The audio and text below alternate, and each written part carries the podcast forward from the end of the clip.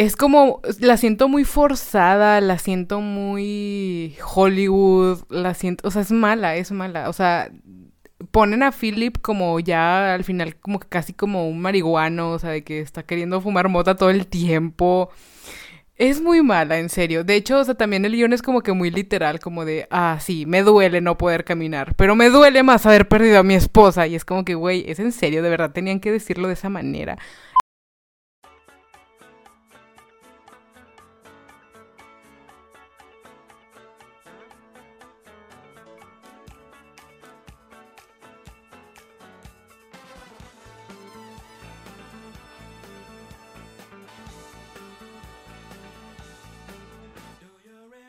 ¿Qué onda? Mi nombre es Mariana Basaldúa. Y mi nombre es Jonathan Valderas y les damos la bienvenida a un episodio más de Cine de Bolsillo con una nueva película para analizar. Les recordamos que este podcast está creado para platicar de cine de manera sencilla, sin tecnicismos, porque creemos que el cine puede ser para todos. Y les hacemos una alerta de spoiler para que vayan a ver la película antes de escuchar el podcast, ya que va a contener muchos spoilers. Cine de Bolsillo, llevando el cine a tus oídos. ¿Qué onda? Bienvenidos a Cine de Bolsillo. Un saludo después de siete meses. ¿Cómo están? Después de tres eones, dos milenios y cinco lustros. Confirmo. Aquí estamos de vuelta. Sí, qué pena con ustedes. El día de hoy vamos a hablar sobre Intouchables, Untouchables, amigos intocables o amigos. Depende de... en qué parte del mundo se localicen. Sí. y depende de, cómo la hayan visto, ¿verdad? Sí. Sí. Muy bien. Sí, porque tiene muchas traducciones y de repente aparece con U, Untouchables, o de repente aparece con I, Untouchables. Entonces. Pero es la película donde está una persona en silla de ruedas y el otro que le ayuda. El, el, negro, pero recuerden, no la de Brian Cranston, porque esa es duramente criticada por mí todo el tiempo. No, la francesa que es con, o sea, dirigido por Livier o Ivier Nakache y Eric Toledano. No sé, no sé francés, ¿ok? Pero bueno, vamos a empezar con un pequeño recap de la película. Este episodio se lo quiero dedicar a mi hermano porque le gusta mucho esta película. Eh, prácticamente es una historia de la vida real que se trata sobre Philip, que es un hombre tetrapléjico, o sea, tetrapléjico significa que es una persona que no puede moverse del cuello para abajo debido a que sufrió un accidente. Entonces, pues quedó como que atado en esta silla de ruedas y se topa con Driss, que es su a quien contrata de su nuevo cuidador, pero pues él llega como que nada más queriendo recolectar firmas para poder cobrar un seguro, ¿no? Porque él estuvo en la cárcel, entonces pues él nada más quiere como que lo rechacen de tres trabajos para tener como un seguro.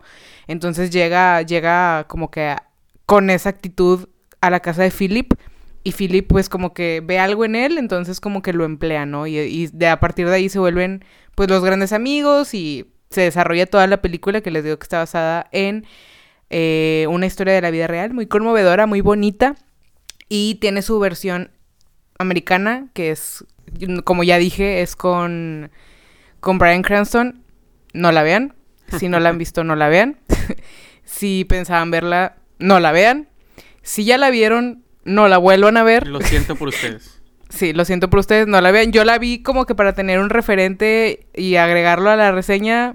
No me arrepiento porque pues tengo ya como que la referencia, pero se me hizo muy mala. Pero bueno, más adelante vamos a tocar ese tema. ¿Qué te pareció la película, Jonathan? Eh, pues ya se me olvidó porque ya la vi hace mucho. No, no es cierto. Eh... Al chile. pues a mí me gustó mucho la película, me gustó mucho. Y, de hecho creo que estaba leyendo por ahí en un sitio dudoso de Facebook que era la película como que uno con más ventas. Bueno, en ese momento en Francia, ¿no? O sea, mundialmente, ¿no? Como que la película de... ¿Cómo dice? ¿Cómo dice? ¿Blockbuster o qué? Muy taquillera. Sí, como muy taquillera. Eh, de Francia, ¿no? De hecho, creo que era como que la más taquillera, ¿no? Y la verdad sí, sí está muy buena, o sea, la verdad está muy, muy entretenida y que, y que va avanzando y es como una comedia que no te aburre, o sea, es una comedia que te tiene ahí como atado y no es como chistes forzados o, o chistes tontos o cosas así, ¿no? O al menos para mí, ¿no? Sí, a mí también me gusta mucho. De hecho, pues yo la agregué a la, lista que tenemos porque es de mis favoritas. La tenía un poquito olvidada, pero sí, o sea, me parece genial. Eh, iniciando como mi análisis de, de por qué me gusta mucho la película, la escena inicial, ahora sí que es como que con lo que vamos a empezar, es esta escena donde ellos van como que en el carro, van como a toda velocidad y luego se, deshacen como de unos policías a través de, de fingir que Philip estaba teniendo un ataque. Y luego ya como que vuelven a agarrar velocidad y empieza September de Earth, Wind and Fire. O sea, qué bonito, qué hermoso. No sé, me gusta mucho y voy a estar como que mencionando, exacto, amo, voy a estar mencionando como que la, música en esta película porque siento que es una selección como muy cool. O sea, como que la colisión entre la música clásica y el disco se me hace súper chido. Este, eso es pues como que con lo que empieza la película. Y también como para darle análisis, algo que se presta mucho a hablar la película es pues la manera en la que se percibe a los discapacitados, ¿no? Como a veces se les roba su identidad hasta cierto punto, porque no solamente es como que lo que no pueden hacer, sino que la gente empieza a percibirlos como personas diferentes, ¿no? Y sí, son personas diferentes en el aspecto de que no pueden hacer muchas cosas. Sin embargo, la película también como que muestra que llega un punto en el que ya o sea, um, trasgrede esos límites de lo que no pueden hacer y se le empieza como a quitar presencia a las personas, que es algo que se ve en las escenas de, de esas entrevistas, que ya no, o sea, como que hablan enfrente de Philip y ya no se respeta como esa presencia que él tiene. No sé si me estoy explicando. Sí, sí, sí, o sea, como por ejemplo, de que, ah, si yo le cuido al perrito, ¿no? O sea, es como que, what the fuck, es una persona, ¿no? Eso, como que, como que se refiere Mariana porque si ven la escena de las entrevistas, como que las personas hablan con esa señora, se llamaba Magali, ¿verdad? Sí, Magali, la pelirroja. Entonces hablan directamente con ella y como si... O sea, como si Philip fuera sordo, fuera tonto, fuera lo que sea, ¿no? O sea, es como que él también sabe, o sea, simplemente no se puede mover, pero eso no significa que deje de ser una persona o, o deje de escuchar o deje de ser inteligente o deje de ser un... deje de ser él, ¿no? Siempre es como que... Ah, sí, pues yo se lo cuido, ¿no? Me gusta cuidar gente, ¿no? Y de hecho, algo que me da mucha risa es que como que todas las entrevistas fails que pasan y que suceden y que una persona hasta que le dijo de que, ah, sí, a mí me gusta mucho la gente lisiada. Y es como que, o sea, como que, what the fuck, o sea, ¿qué pasa? Y como que todos queriendo como quedar bien o queriendo como que, sí, a mí no me importa como que tratar gente así, cosas así, ¿no? Que que, que Perdón, es que teníamos mucho sin grabar y aparte teníamos un chingo que vimos la película. Habíamos grabado un episodio, uff, el mejor que habíamos grabado, pero hubo como unos detalles técnicos y se perdió para siempre, lo sentimos. Ahorita a lo mejor... Ahora solo vive nuestra memoria. Ahora solo vive nuestra memoria. Ahorita necesitamos como que medio calentarnos, ¿verdad? Y luego ya seremos los mismos empieza lo chido. Empieza lo chido. Este, pero bueno, sí, esto que dice Jonathan, o sea, retomando como lo de las entrevistas, pues yo siento que no está muy alejado de la realidad. O sea, por lo menos yo he intentado tener entrevistas de trabajo donde sea como un poco genuina, pero sí puedo sentir como que la gente llega a un trabajo queriendo aparentar una versión demasiado modificada de ella misma. Y siento que es como que lo que Philip vio en Driss, que bueno, él para empezar ni siquiera aspiraba a tener el trabajo, entonces por ende pues estaba haciendo él mismo. Y Driss es un personaje que al, principio de la película se muestra demasiado, pues como que vale madrista, ¿no? Como que desmadroso, como, como irrespetuoso hasta cierto punto. Entonces, no es que Philip haya visto esto en él, yo siento, sino que era más como esa autenticidad que era como medio insensible, pero a la vez como que no lo deshumanizaba tanto. Y siento que es como que lo que el primer hallazgo que él encontró en él, que le, permitió como que, bueno, y si esta persona puede servir como para cuidarme, porque al final, pues lo que él quería, siento yo, era simplemente alguien que cuidara de él de una manera como más humana, ¿no?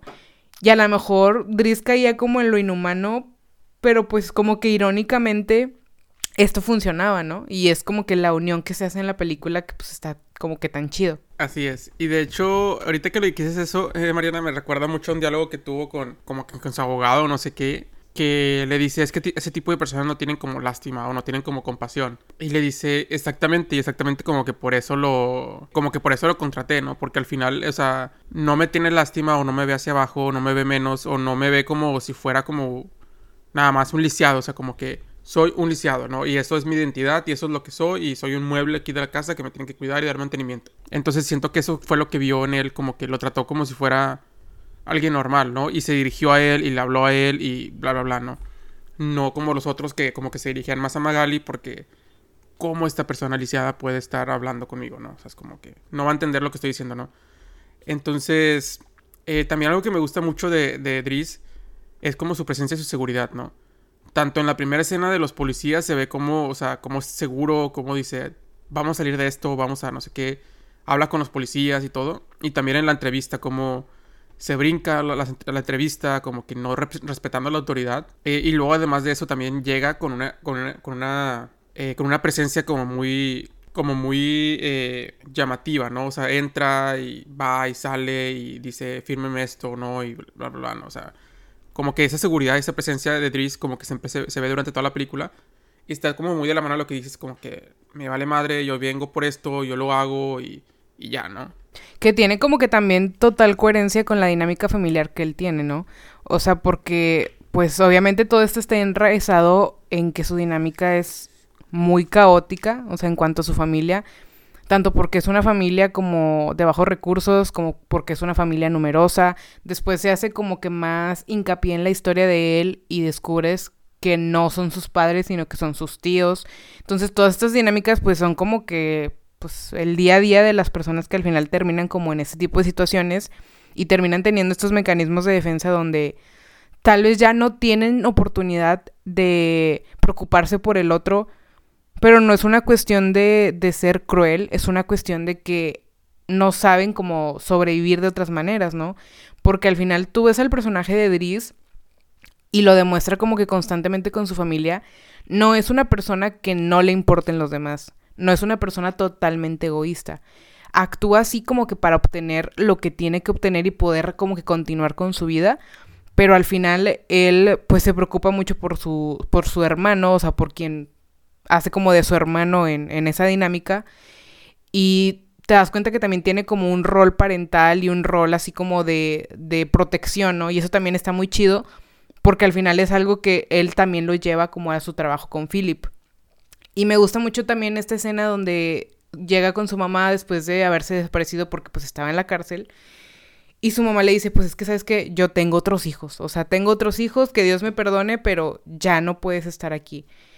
Y me gusta mucho eso porque pues siento que es como el adiós que se le da a él que lo transforma en otra oportunidad. Que esa, esa otra oportunidad a veces puede ser o regresas a lo que estabas haciendo o esa otra oportunidad la agarras y haces algo diferente, ¿no? Y siento que es como que lo que le pasó a él, que esa, esa, ese adiós le permitió a él estar como en el punto más bajo, donde ya ni, ni tu familia te quiere y te rechazan y ya no pueden contigo. Y tú dices, pues, ¿qué tengo que hacer? Pues no, pues a chingarle, ¿no? Y es lo que hace él prácticamente y se me hace muy cool eso. Sí, de hecho, o sea, también la dinámica familiar, pues sí tiene mucho que ver y explica un poco de por qué Driss es como es Driss, ¿no? Y yo creo que cualquier personaje eh, viene siendo lo mismo, ¿no? Pero al final aquí se muestra como este background familiar, donde como que se explica un poco por qué es así, ¿no? También, de hecho, como algo que me gusta también que muestra la película muy al inicio es como que los contrastes de espacios y también como que el caos y la tranquilidad, ¿no? O sea, si vemos cómo pasa una escena con Philip que no se puede ni siquiera bañar y que están todas las personas como corriendo alrededor y que, o sea, como que es un caos total que muchas personas viviendo en un espacio muy pequeño, ¿no? Estas casas como de interés social, ¿no? Que le dicen. Eh, y después de eso vemos como ya cuando va a la entrevista un espacio sumamente grande, nada más dos personas en un cuarto gigante, todo tranquilo, música clásica por todos lados. Y es como que, como hay un contraste entre, entre estas eh, diferentes clases sociales, ¿no? O estratos sociales. Y como también esto viene también explicado de... Eh, también esto explica como cada una de las personalidades de estas dos personas, ¿no? Eh, a lo mejor Philip un poco más calmado, un poco más sereno, tranquilo, que le gustan las emociones fuertes, sí, pero al final siempre es una persona muy metódica, ¿no?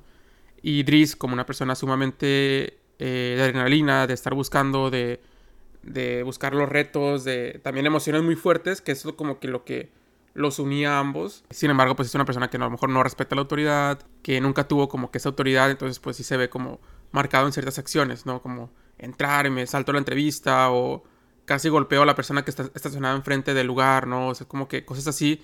Y que ya después como que va evolucionando ese personaje, pero... Pero ahorita como que no vamos a, no vamos a entrar ahí.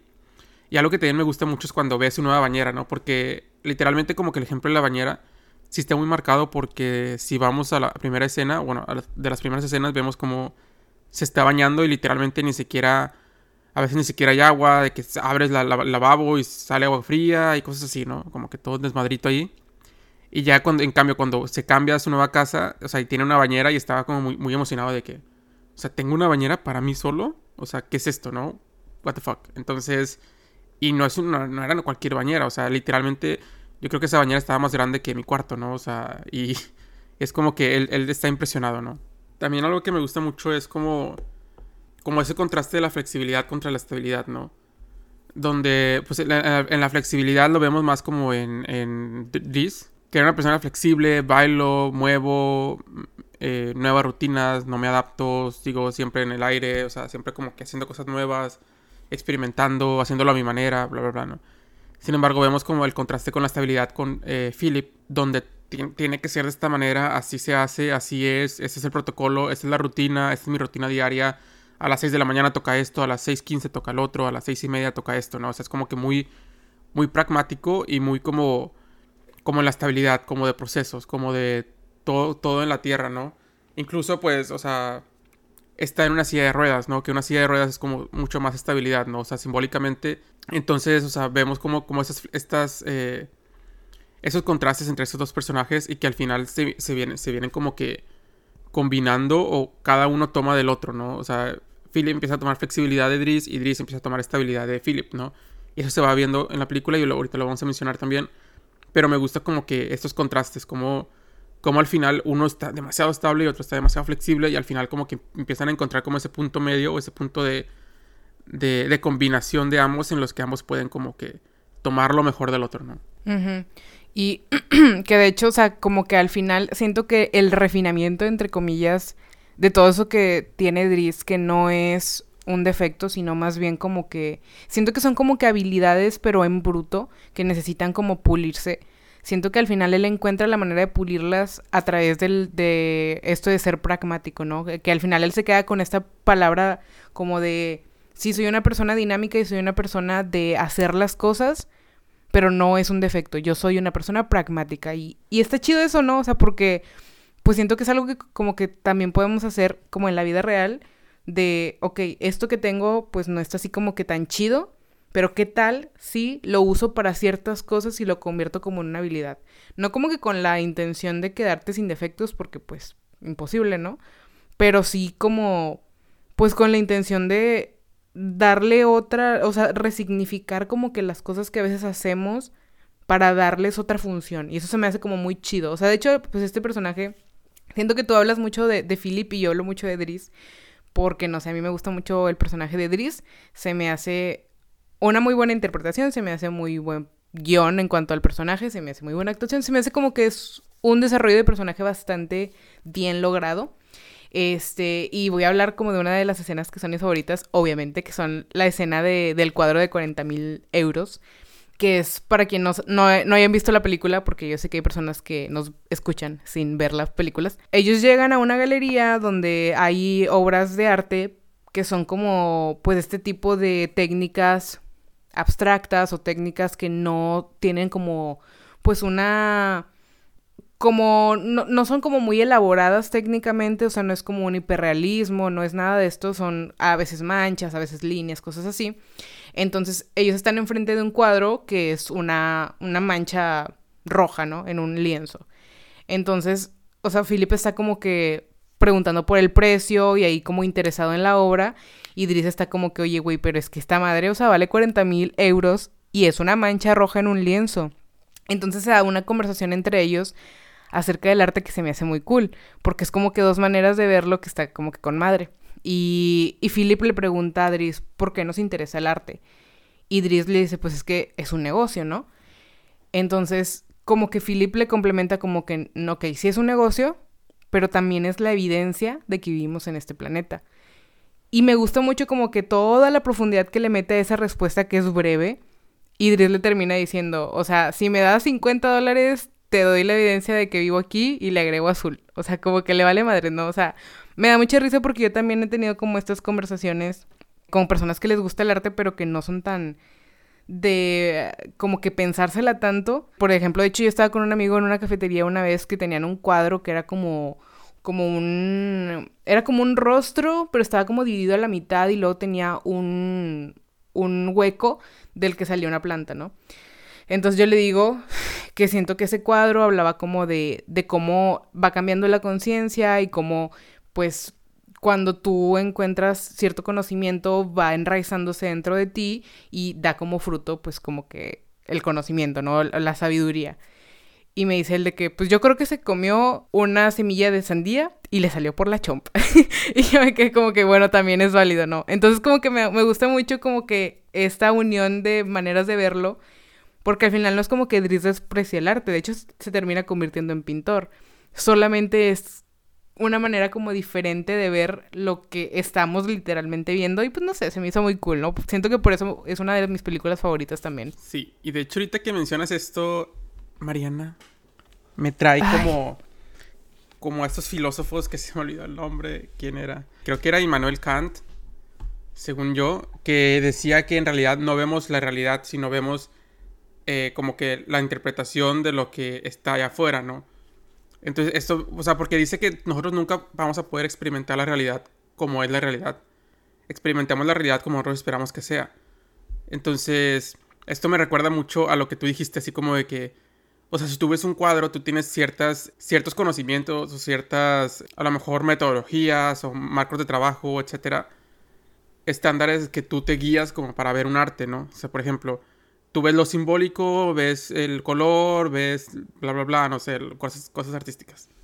Cosas de personas de arte. Sí, entonces... cosas de artistas raros. sí, entonces tú lo vas a ver desde, o sea, tú lo vas a eh, experimentar desde, desde, tu realidad, ¿no?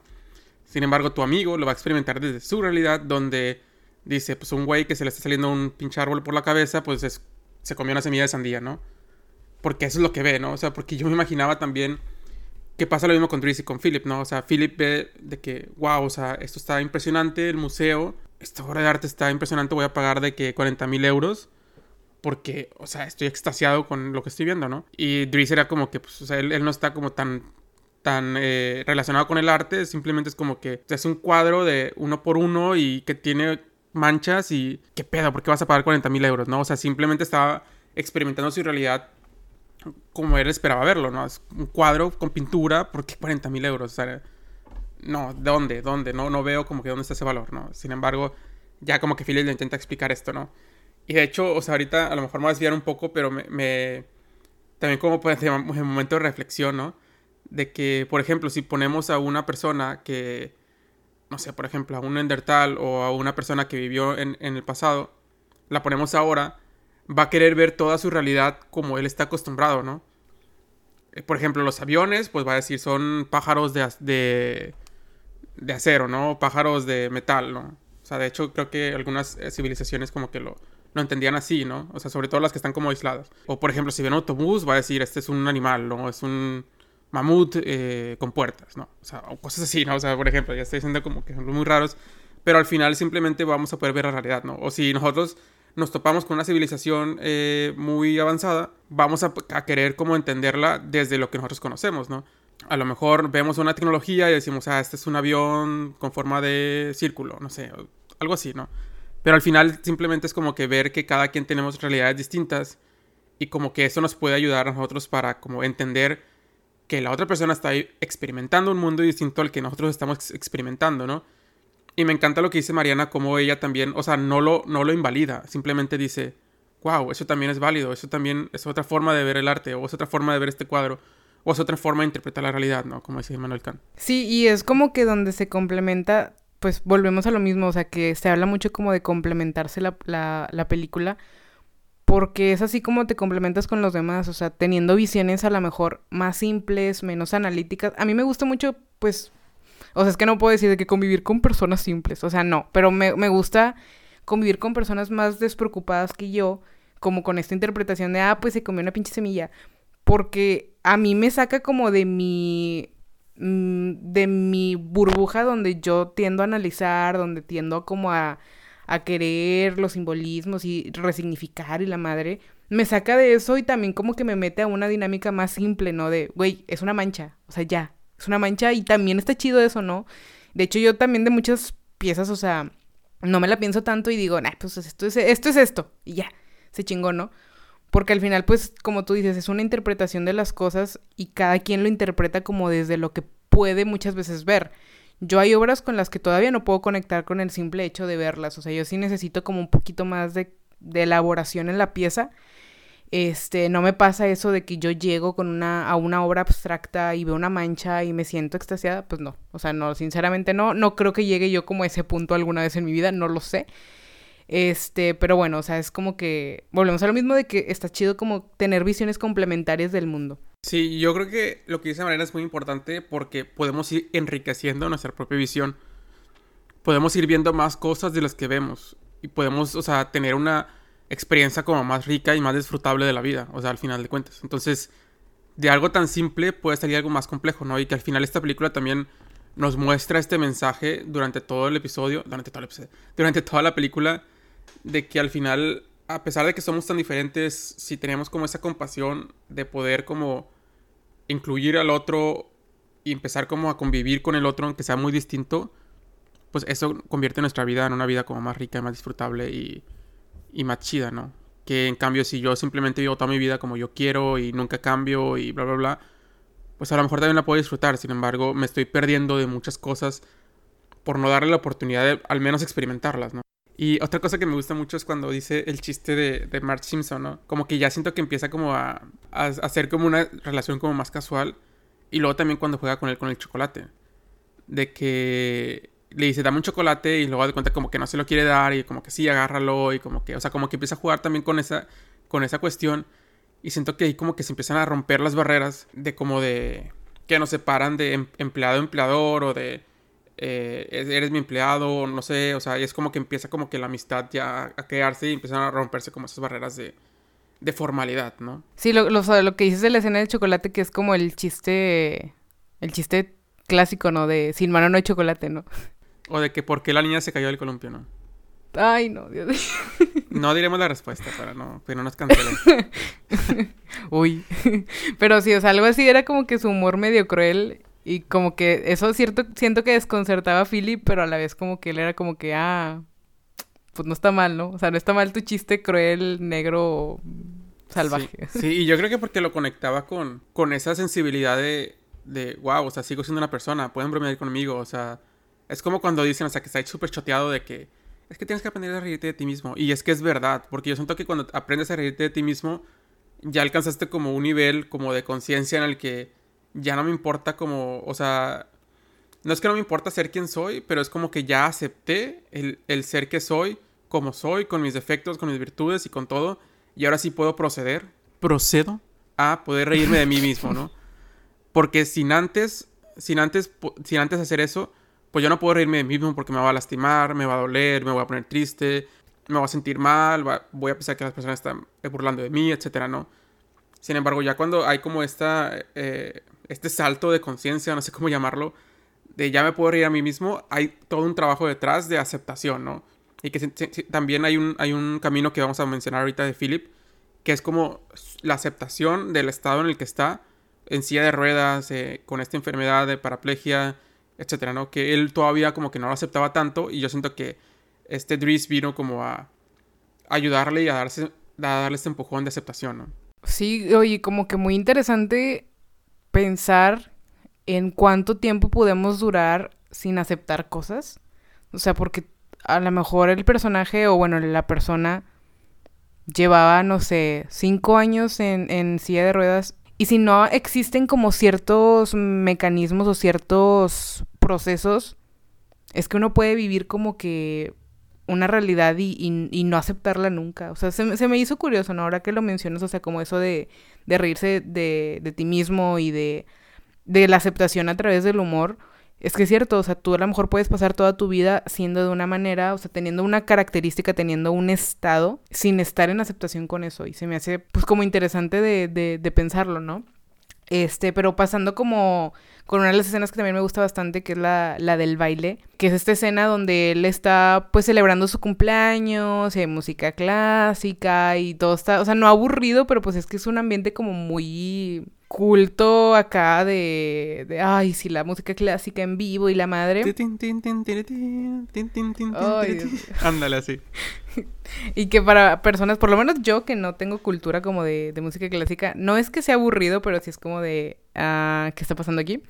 Entonces siento que es como que la, la, lo que, lo que tiene Dries en la cabeza, que al final es como que, bueno, ya pusiste tu música chingada, ahora sigue mi música y pone sus clásicos de Air, and Fire y de toda esta música disco que le gusta y él empieza como que a bailar y es donde se, se proyecta también como que la autenticidad del personaje, ¿no? De él es él bajo cualquier circunstancia o bajo cualquier, casi cualquier circunstancia.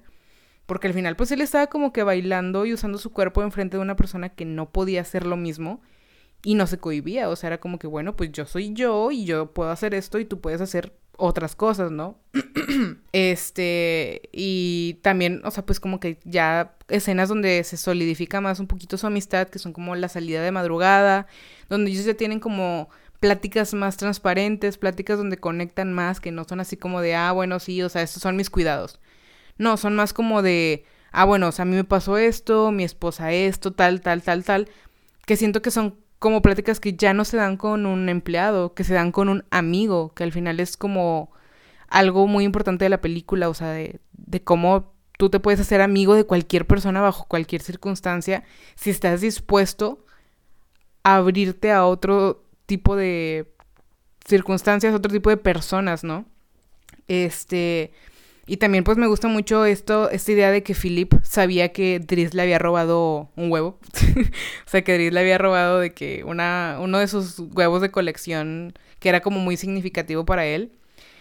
Me gusta porque me hace pensar que Philip sabía el tipo de persona que era Driss en cuanto a que tenía defectos pues que yo considero graves como son el robar, pero no lo no lo no que no lo juzgara, sino que no lo tachaba por esto. O sea, no, no era como que, bueno, ya eres un ladrón.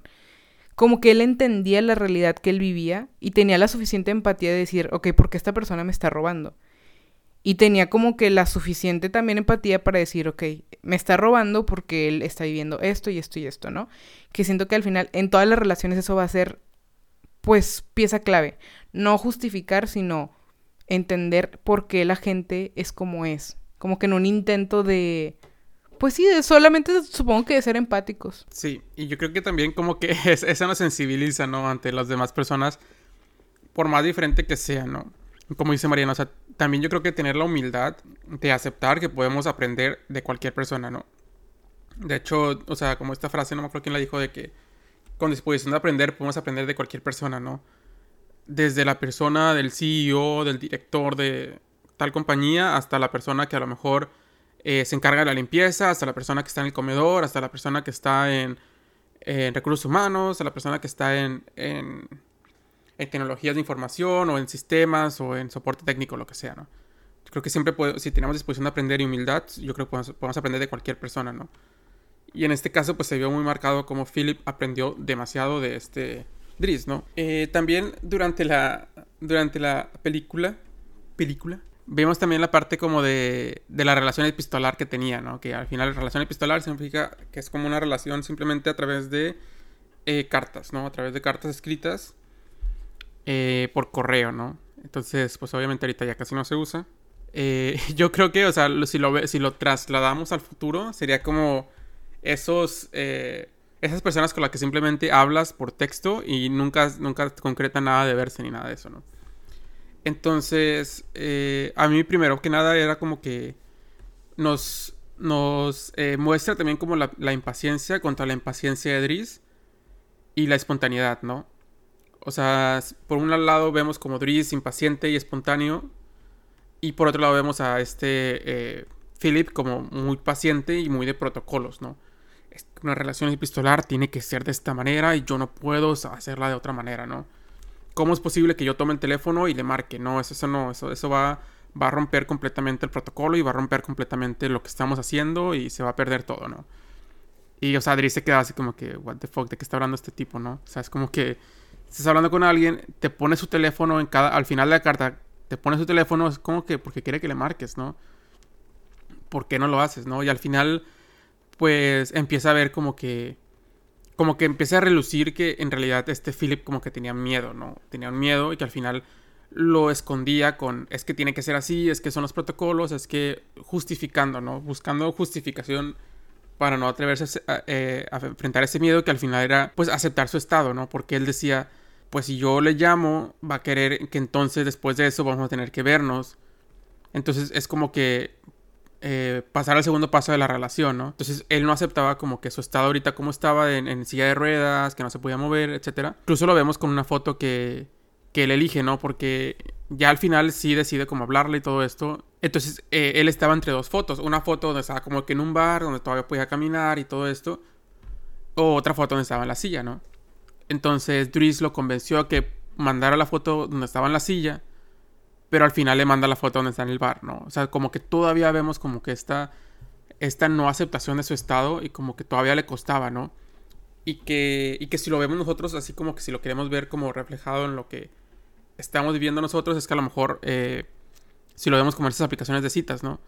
A ver qué foto subo, a ver qué foto pongo, a ver en, en, qué, qué quiero aparentar, ¿no? ¿Qué quiero yo aparentar en mi perfil para que las demás personas vean, ¿no? O sea, bueno, ahorita es un ejemplo como muy concreto porque pues pasar de una persona eh, que podía caminar a una persona de silla de ruedas pues es un cambio muy grande, ¿no? Entonces, o sea, vemos aquí cómo, cómo se, da, se da este, eh, pues sí, como que este choque de, entre miedos, entre tiene que ser así, como muchas veces nos justificamos cosas que al final detrás de esa justificación, pues hay como un miedo oculto o un miedo que no queremos aceptar, ¿no? Que en este caso de, de Philip era como ese miedo a a que me va a rechazar, a que va a decir que soy un deseado, a que no va a querer salir conmigo, a... ¿No? Entonces todo esto, ¿no? Entonces también como este miedo nos impide como hacer cosas, ¿no? Que al final, pues la recompensa que tuvo al enfrentar este miedo, pues fue muy grande, ¿no? Porque al final eh, creo que se casan y todo esto, ¿no? Pero bueno, eso, eso lo vamos a llegar ahorita. Pero pues sí, sí me, sí me era como que muy importante como mencionar esto. Porque siento que, que a todos nos ha pasado alguna vez, ¿no? Esta, esa sensación como de como de no aceptación de quién soy o no aceptación de mi estado actual y que me lleva como a, a no permitirme vivir otras experiencias, ¿no? A lo mejor si Driss nunca hubiera llegado a la vida de, de Philip, pues a lo mejor nunca hubiera visto a Eleonor, ¿no? O nunca hubiera interactuado con ella porque nunca se hubiera atrevido a, hacerlo, ¿no? Sin embargo, viene como este Driss como a empujar, ¿no? Que también era lo que decías de... O sea, de, de lo del de físico, ¿no? O sea, de que al final la relación epistolar no era, no era así por una cuestión, o sea, era como más bien una manera de vincularse él que no incluyera lo físico, ¿no? O sea, siento que él no tenía como intenciones de llevarlo a lo físico y que por eso la relación era epistolar.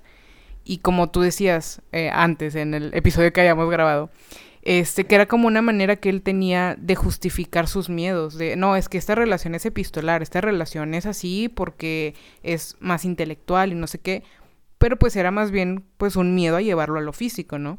Sí es, y es como que, ok, vas a decir que es epistolar, ok, está bien, pero, o sea, en realidad convéncete a ti mismo de que es epistolar, o sea, de que simplemente es intelectual.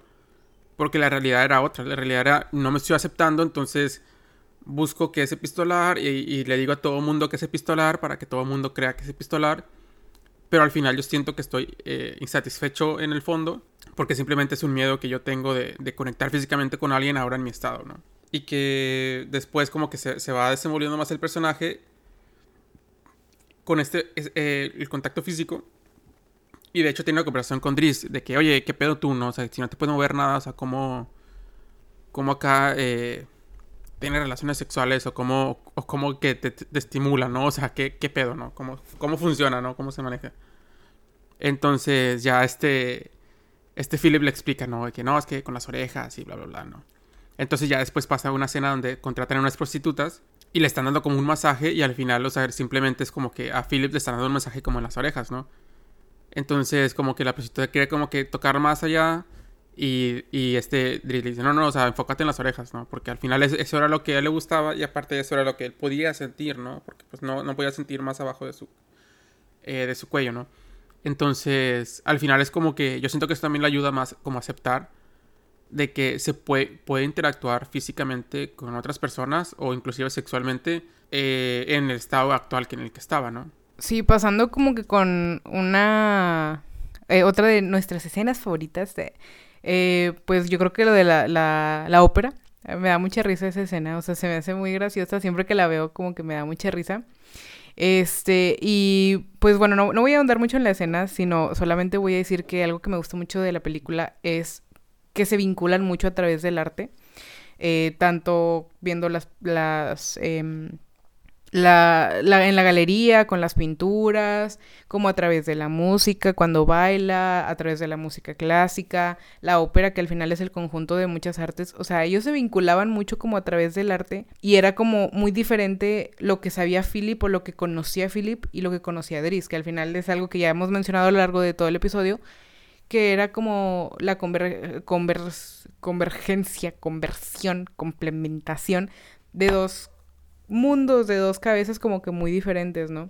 Y al final como que uno se queda con un, pedacito del otro, porque luego yo recuerdo que hay una escena donde Driss pide otro trabajo y, hay un cuadro de Dalí, entonces como que Driss ahí comenta de que no, tienes un Dalí, el tiempo y no sé qué. Este, entonces como que al final él se queda como que con pedacitos de, pues de cultura de, de, de lo que sabe Philip y Philip, pues no se diga, ¿no? También se ve como que muy impregnado, pues, por este vínculo artístico con Driss. Eh, a mí me gusta mucho lo que menciona Mariana, porque vemos cómo ahora sí ya se está como fusionando, ¿no? Eh, fundiendo, ¿no? O sea, como que está empezando a fundir como estas dos personalidades, estos dos estados, estas dos maneras de estar en la vida. Y siento que lo vemos muy, muy marcado ya después cuando empiezan a convivir más, ¿no? Como dice, va, va al trabajo, dice, no, es un Dalí, no sé qué, pero también, o sea, vemos muy diferente como si comparamos la entrevista que tuvo con Philip y comparamos la entrevista que tuvo. ok. Y comparamos. Perdón. Perdón, audiencia. Si comparamos la entrevista que tuvo eh, Driss con Philip. Estoy grabando más que hace. Pero ¿por qué tanto destrozo? Mientras tanto, escuchen esta música. no sé qué estoy cantando. Eh, bueno, después de este intermedio, para que puedan ir a tomar agua o lo que sea, continuamos. Sí, si comparamos, por ejemplo, la entrevista que tuvo Driss con Philip y la entrevista que tuvo Driss después de haber trabajado con Philip, o sea, siento que son entrevistas muy diferentes como que va y hasta la ropa y como que muy centrado y muy como como muy Philip y así, ah, mira, este cuadro tienes un Dalí y el tiempo y los relojes y bla, bla, bla. Y, y así como que le menciona cosas y, y cosas así, ¿no? Y luego, ¿cómo se describiría él? Y luego aparte dice como que pragmático, ¿no? Hasta la palabra, hasta la palabra que usó Philip, ¿no? Entonces como ya vemos ahí como este contraste de, de esta evolución del personaje, donde ya empieza como que a tomar cosas de Philip, ¿no? Que al final dicen que somos el promedio de las cinco personas con las que más convivimos y esto la verdad es real, porque ¿dónde más, ¿de dónde más vamos a agarrar estos aprendizajes? ¿De dónde más vamos a agarrar como estas ideas, estas cosas? Si no es de las personas que convivimos, ¿no? Inclusive, por ejemplo, si convives mucho con una persona de, de ciertos lugares, empiezas como que también incluso a agarrar su acento, agarrar sus palabras, agarrar cosas así como, como que, como esa persona, ¿no? empezamos a fundirnos, ¿no? Entonces eso también es importante para que revisen con qué personas se relacionan, ¿no? Porque al final vamos a empezar a, agarrar cosas de esas personas, ¿no? Consciente o inconscientemente. Confirmo. Confirmo. ah, sí, yo iba a mencionar así como que un, un fun fact. Bueno, no un fun fact. Es como una mención honorífica. Ya voy a empezar. Es como que siento que Philip como que vino a darle como esa spice, como esa, como esa chispa a la, vida de, de, de Driss, ¿no? Ay, perdón, al contrario. Al revés, ¿no? sí, al revés. O sea, lo mismo que dije, pero al revés. No, o sea, Driss viene como a darle una chispa a la vida de Philip, ¿no? Porque siento que todo estaba como muy aburrido y ya cuando llega Driss es como que todo divertido, hasta se ve como un cambio de humor en, Philip, ¿no? Siento que Philip siempre era como que muy... Eh, hola, ¿cómo estás? Y ya después como que empieza así como que, ah, vamos a fumar marihuana y a contratar prostitutas. Y es como que, what the fuck, o sea, ¿de dónde, no? Entonces ya vemos cómo, cómo empieza como que a Driss a hacer como esta, esta introducción y cómo empieza como a a permear esto en, en Philip también. Sí, que, o sea, pues al final es pues lo que les hemos comentado mucho, ¿no? O sea, la influencia que tiene el uno en el otro es básicamente pues las bases de, de toda la película, ¿no? Este, también me gusta mucho destacar como que el desarrollo de personaje que tuvo Dries, o sea, se me hace muy completo, muy integral, muy coherente, también porque pues eso está basado todo en una, en una historia real Entonces, pues así como los personajes tienen desarrollos, pues nosotros también, ¿no? A través de las experiencias de la vida. Este... Eh, y pues luego ya tenemos como que esta escena, ¿no? Donde donde ellos como que regresan, porque pues tienen como una separación donde cada uno tenía como que seguir con su vida y, y luego, pues me gusta mucho que todo vuelve al inicio, ¿no? En, un punto ellos vuelven a estar juntos y todo vuelve al inicio y pues vuelven como que a converger, conver... Sí, no, no sé si ese verbo existe, lo siento, ayúdame. Sí, no sé, yo tampoco, pero podemos decir converger, no importa. Sí, hay todos que están convergiendo, convergistadamente. Eh, después, eh, me gusta mucho la escena de ópera que mencionas. Porque siento que era como que un lugar muy serio, muy de, de, protocolos también. O sea, como muy lugar muy Philip, al final de cuentas. Siento que si podemos definir los lugares, hay lugares Philip y hay lugares Driz. Entonces, este lugar es como muy Philip. Entonces, pero como que otra vez, Driz viene como a pintar el espacio nuevamente. Y es como que sale una persona ahí vestida de árbol cantando ahí raro. Eh, para los que no saben, ópera es como que, ay, ¿qué está pasando aquí, no? Porque este árbol está ahí como que tan raro y es como que se ve como chistoso. Y este Driz como que no aguanta la risa y dice, what the fuck, porque un árbol está cantando ahí tan raro, ¿no? Entonces como que se empieza a reír. Y entonces como que ya también se empieza a reír como que Philip y como que los demás están como que cállate, cállate, cállate. Y él como que, o sea, como que cállate, o sea, no estás viendo lo que está pasando, o sea, es gracioso, ¿no? Entonces a mí me gusta como que esa, esa, esa interacción que se da ahí eh, en este momento, ¿no? Eh, después de eso, pues eh, vemos como cuando ya Dri se va, pues Dri se da cuenta que no, no mandó la foto, ¿no?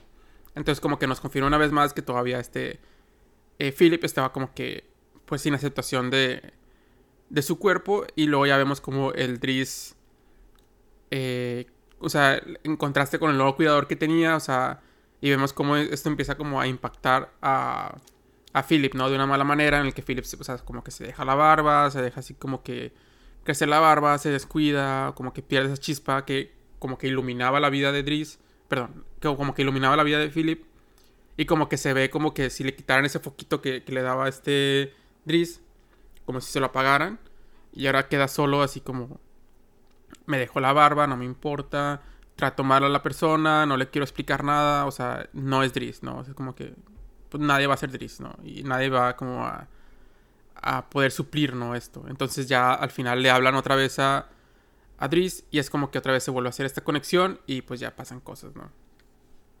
Pasan, suceden eventos. Suceden sucesiones. y bueno, así ya sería como que pues casi llegando al final.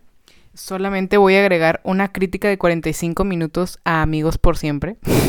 no, no es cierto. Es, la versión. La novela mexicana de Belinda.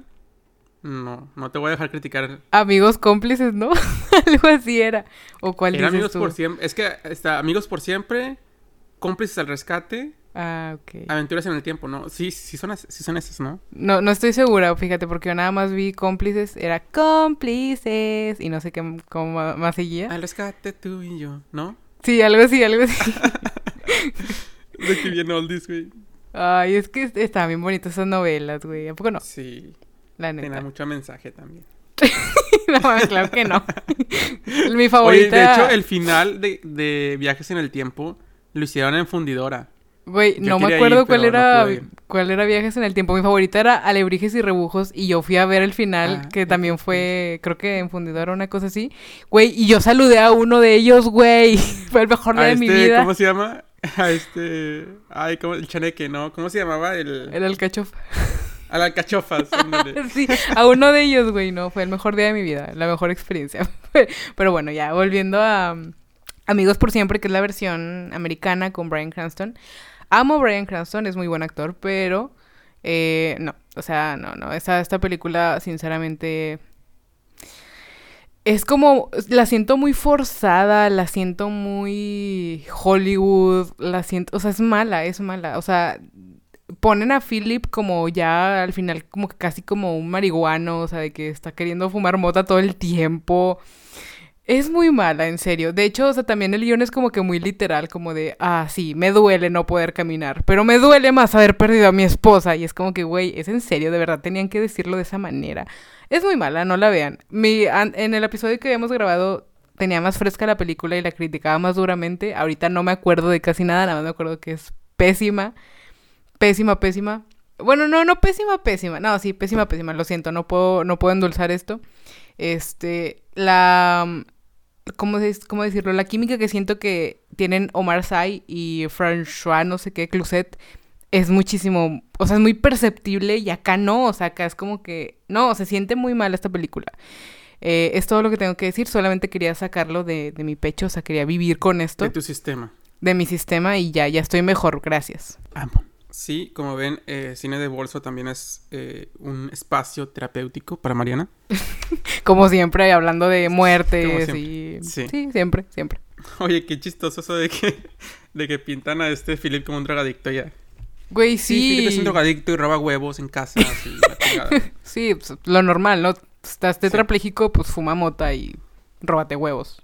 Pues, ¿Qué más puedes hacer? A, huevo, ¿Qué, ¿Qué, más puedes hacer, no? Eh, algo que me gusta mucho es como que el diálogo cuando empieza, como va con Philip otra vez, ¿no? De hecho, esta es, la escena, eh, escena inicial, ¿no? Escena inicial, pero ya después en el final, ¿no? Cuando van al hospital y que le da un ataque, ¿no? Entonces este Philip le pregunta como que, oye, ¿qué hacemos ahora, no? ¿Qué hacemos ahora? Entonces, este Driss le dice, déjamelo a mí, ¿no? Y para mí, esta es como que la tesis de la película, bueno, posible tesis, ¿no? De la película porque es como que como que déjamelo a mí en un sentido de, déjame que yo me encargue de esto, ¿no? O sea, como que tú, o sea, siéntate en tu silla, o sea, porque pues, ¿qué más vas a hacer? Pero es como que, es que es como esta frase, siéntate y relájate, ¿no? Pero pues porque no te queda de otra, ¿no? Ándale, pero ahora es como muy literal, ¿no? o sea, ay, perdónenme. Entonces no me cancelen, por favor.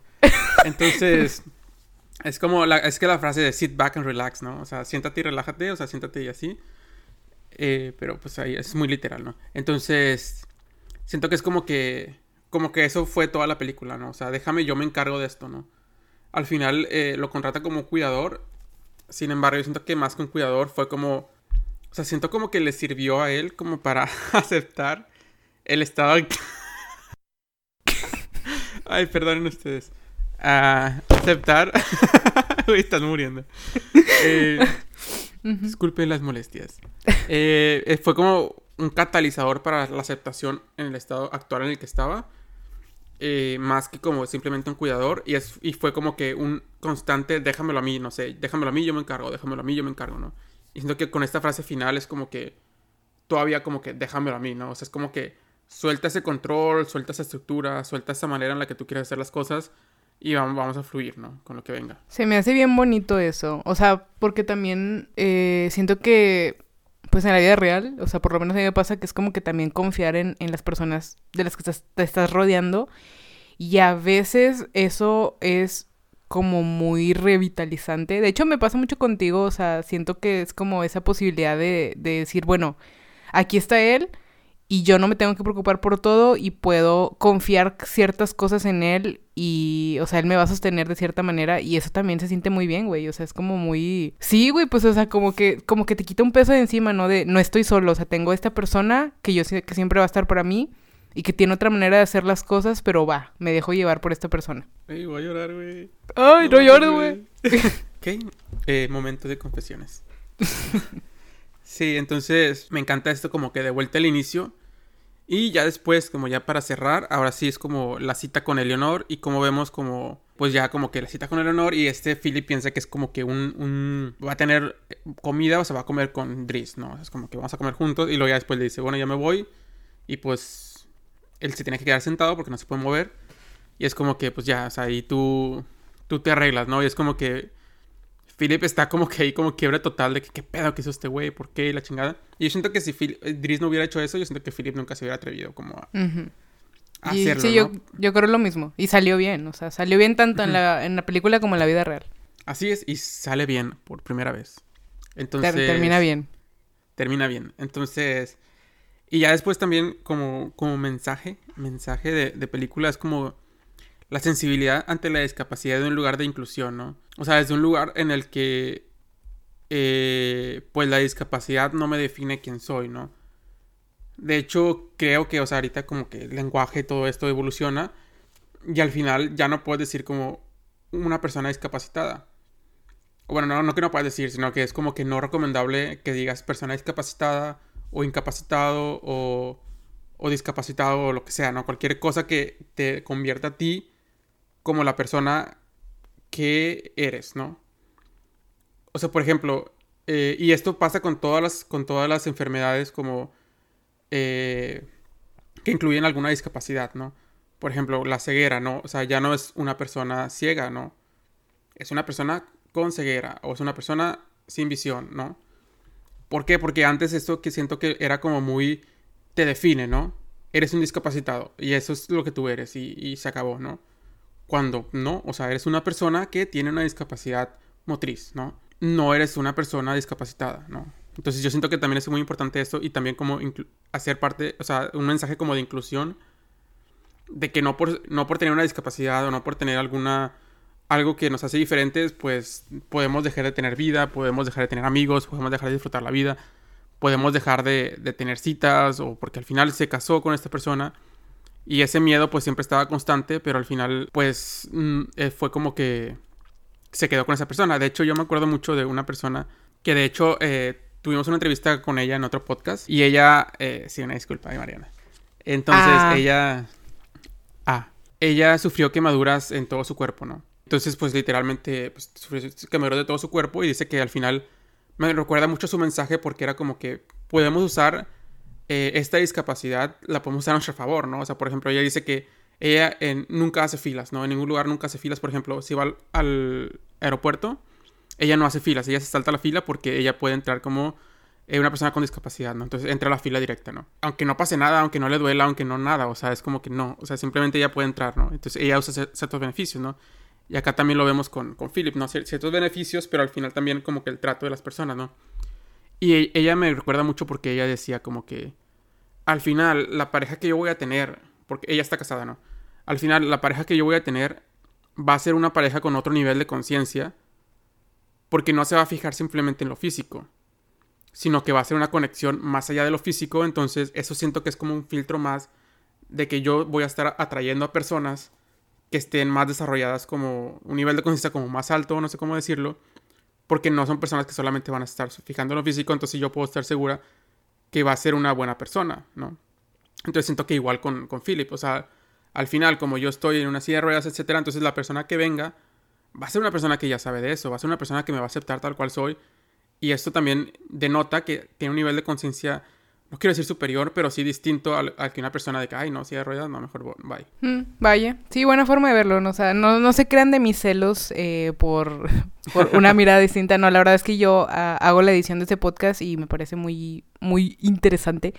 Vayan a escucharlo también, una mirada distinta en redes sociales, en Spotify, en todas las plataformas igual que nosotros y en YouTube. Está muy bueno, es pues básicamente coaching, ¿no? O sea, es como que prácticamente Sí, de lo que trata. Sí, como desarrollo personal, desarrollo profesional. Este, y pues ya para cerrar, pues yo nada más tengo una mención honorífica que es, bueno, dos. El doblaje. Yo he visto esta película eh, doblada al español y en francés con subtítulos al español, obviamente. Y me parece muy buen doblaje. O sea, yo la conocí de hecho en español. O sea, la, la vi por primera vez en español y me parece buena. No me parece como esas películas que te quitan como todo el contenido a través de doblarlas. Eh, tal vez porque le agarré cariño al doblaje, no lo sé, pero me parece muy bueno. Y por último, para mí el top de tops, que es el soundtrack con Erwin and Fire, con Nina Simone, en, cuando están en los parapentes que empieza de que Feeling Good, me encanta. Cuando están pues en la escena inici- inicial con Erwin and Fire, el soundtrack de Ludovico Eu- Eunadi, que yo, no sé, se me hizo muy bueno, muy atinado, muy todo. Me encanta, me fascina. Eso es todo para mí. Sí, y de hecho yo quisiera mencionar también algo eh, como tipo mención honorífica.